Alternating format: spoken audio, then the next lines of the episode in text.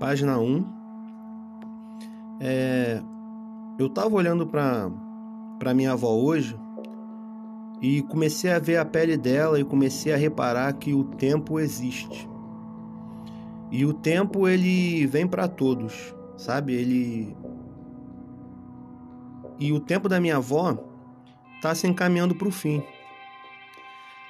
E isso começa a me dar um, um sentimento, um gosto amargo na boca, sabe? Porque olhar uma mulher preta que passou pelo que passou, que sofreu o que sofreu, e saber que de repente ela possa morrer sem ter experimentado o que é ter uma vida plena. Isso me assusta. Porque esse ciclo da lama, ele ainda existe na minha família. Eu ainda não consegui quebrar isso. Sabe, as pessoas vêm da lama, crescem, elas morrem na lama. Eu não consegui quebrar isso. Então me assusta saber que o tempo está passando e que eu ainda não consigo fazer muita coisa pela minha avó, eu não consigo dar muita coisa para ela. Eu não consigo fazer ela experimentar essa plenitude na, na vida. E para ser sincero também, eu nem sei se 10 ou 20 anos de luxo, se eu conseguisse dar isso para ela agora, vão apagar os 60 anos de gosto amargo na boca dela, sabe? Mas mesmo assim eu queria tentar. Eu queria ver ela cheirando a Chanel, eu queria ver ela tendo que parar de fazer faxina, ela não precisando mais catar lata, ela não ter que sair para passear ou para viajar só para ter que cuidar do filho dos outros. Porque minha avó tem amigos. Mas eu vejo que muitas vezes que ela sai com essas pessoas, que essas pessoas convidam ela para ir para os lugares, é muito para poder cuidar dos filhos que ninguém quer cuidar, é porque minha avó sempre foi boa com crianças. Saber o que é sentar num restaurante, comer, sem ter que se preocupar com o quanto vai dar a conta. Coisas simples. Queria poder levar minha avó para viajar. Minha avó, graças a Deus, ela conseguiu viajar para alguns lugares dentro do país, poucas vezes. Mas eu queria mais todas assim, casas de um amigo e tal. Eu queria levar ela para uma viagem maneira, ficar hospedada num lugar, fazer atividades no local, de repente para fora do país. Porque essa coisa da viagem também ela é muito é muito é muito interessante. Eu vivi num lugar que era um quintal que tinha vários parentes, era o típico quintal de família.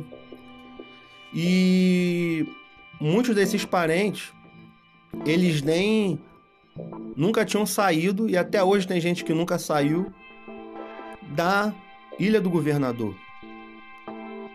No Rio de Janeiro tem um lugar chamado Ilha do Governador, é uma ilha, né? E muita gente nunca saiu dali, muita gente nem explorou o, a cidade do Rio. Eu não falo nem o estado do Rio, sabe? Mas a cidade do Rio, as pessoas não iam no centro. E hoje eu vejo esses velhos com medo de sair, de fazer as coisas, porque eles nunca fizeram isso. E eu comecei a, a pensar nos ciclos, sabe? E não só pra gente que é preto, mas pra gente que é periférico também, sabe? Que tá à margem, que tá aí tentando sobreviver, que tá pegando ônibus lotado todo dia. Existem os ciclos dentro das famílias, dentro das nossas vidas, e é por isso que eu acho importante muito a gente saber as histórias da nossa família, as histórias do nosso povo, para onde a gente veio, de onde a gente veio, para onde para sair, para onde a gente vai. E existe esse ciclo, sabe? Como eu falei, gente que nasce na lama e morre na lama. pessoa nasce ali, ela vive naquela casinha, naquele bairrozinho, ela nunca foi para lugar nenhum, ela nunca viu nada, e ela morre ali. Entendeu? Não que isso seja ruim ter uma vida pacata, mas sabe? Não necessariamente você precisa ganhar o mundo, mas você precisa ter experiências. E às vezes esses ciclos de pobreza, esses ciclos de ignorância, de alienação, essas coisas vão se repetindo não por maldade, mas é preciso para quebrar o ciclo alguém que se levante e alguém que tome muita pancada para poder quebrar esse ciclo na família. Na minha família tinha uma coisa de que ninguém tinha feito faculdade. As pessoas nem mal mal terminavam o estudo que dirá fazer faculdade. E aí minha mãe foi a primeira mulher e a primeira pessoa da família toda, como eu falei, tem meu núcleo familiar pequeno, mas tem vários parentes perto porque é aquela coisa, né? A mãe tem 10 filhos, que tem mais, cada filho tem 8, 5, aí você vai todo mundo morando junto, tem aquele aquela galera ali em volta. Minha mãe foi a primeira pessoa a fazer faculdade, por exemplo. Depois dela, uma outra prima fez faculdade, depois outra pessoa, e você vai quebrando. Você vai quebrando essas barreiras, né? Mas mesmo assim é difícil encarar. Porque, como eu disse, o tempo, o, o tempo é cruel.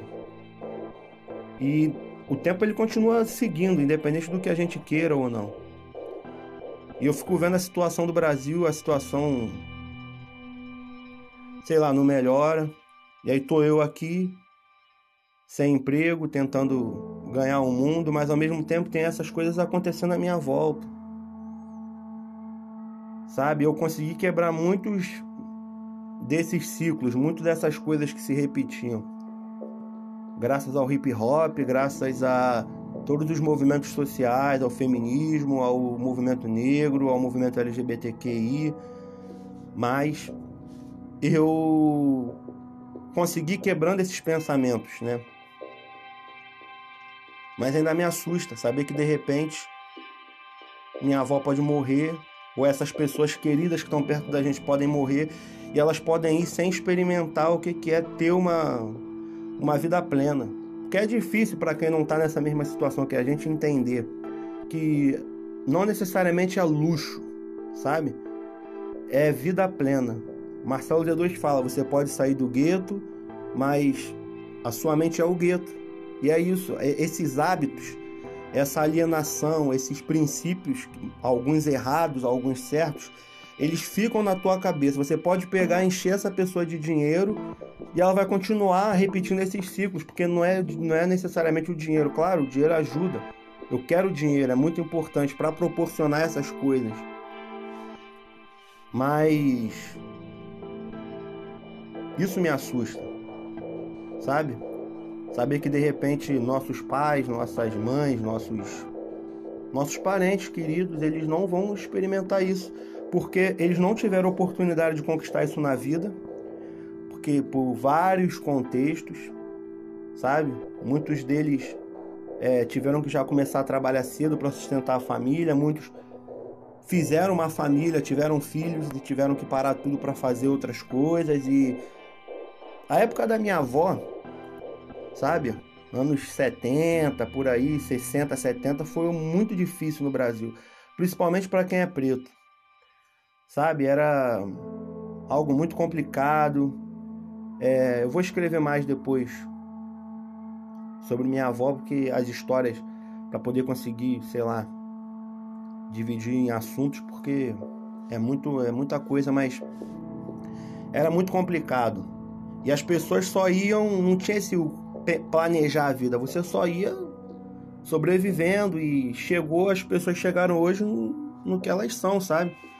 Às vezes a vitória é conseguir fazer um puxadinho, conseguir construir um, um negocinho aí num terreno. O que é legal, uma puta vitória. Se você entender a história, entender de onde esse teu parente veio, de onde essas pessoas vieram, ver onde elas estão hoje, teve um avanço, sim, mas eu queria poder dar mais para eles, eu queria poder fazer mais, eu queria poder, sabe, levar mais longe, levar para provar comidas que nunca provaram, é, ver coisas, ir a lugares, coisas que eu hoje tenho acesso, porque os tempos são outros, muitas coisas estão mais fáceis de ter acesso, mas eu ainda não consigo.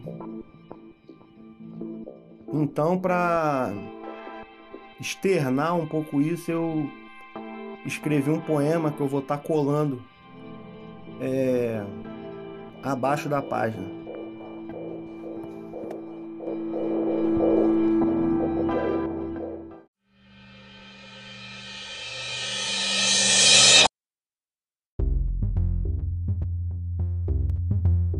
Por que insistimos em brilhar se somos a escuridão?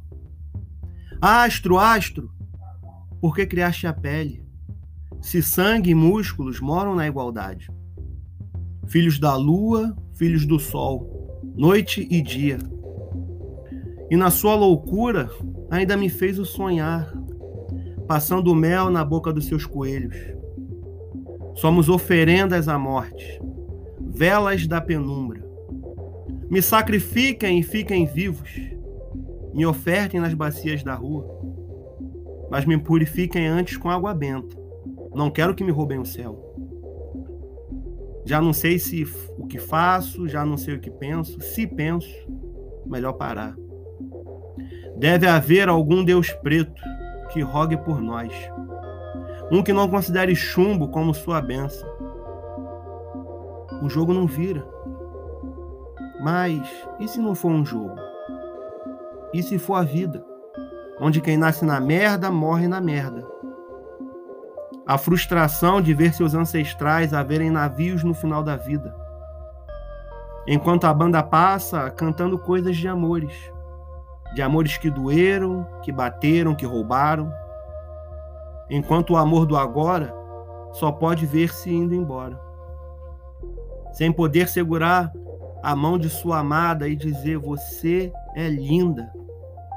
Porque no coração deles não tem mais espelhos.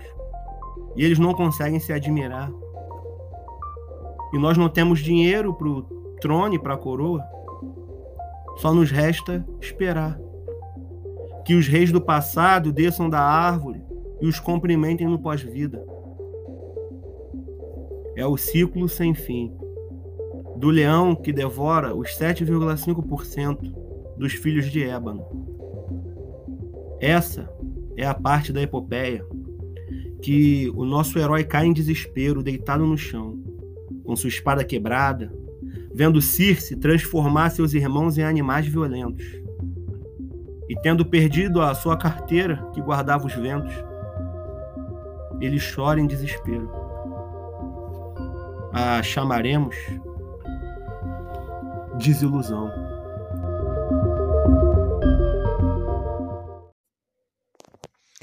Essa página eu vou eu vou assinar como Senhor Desejo. Assim vai ficar bom.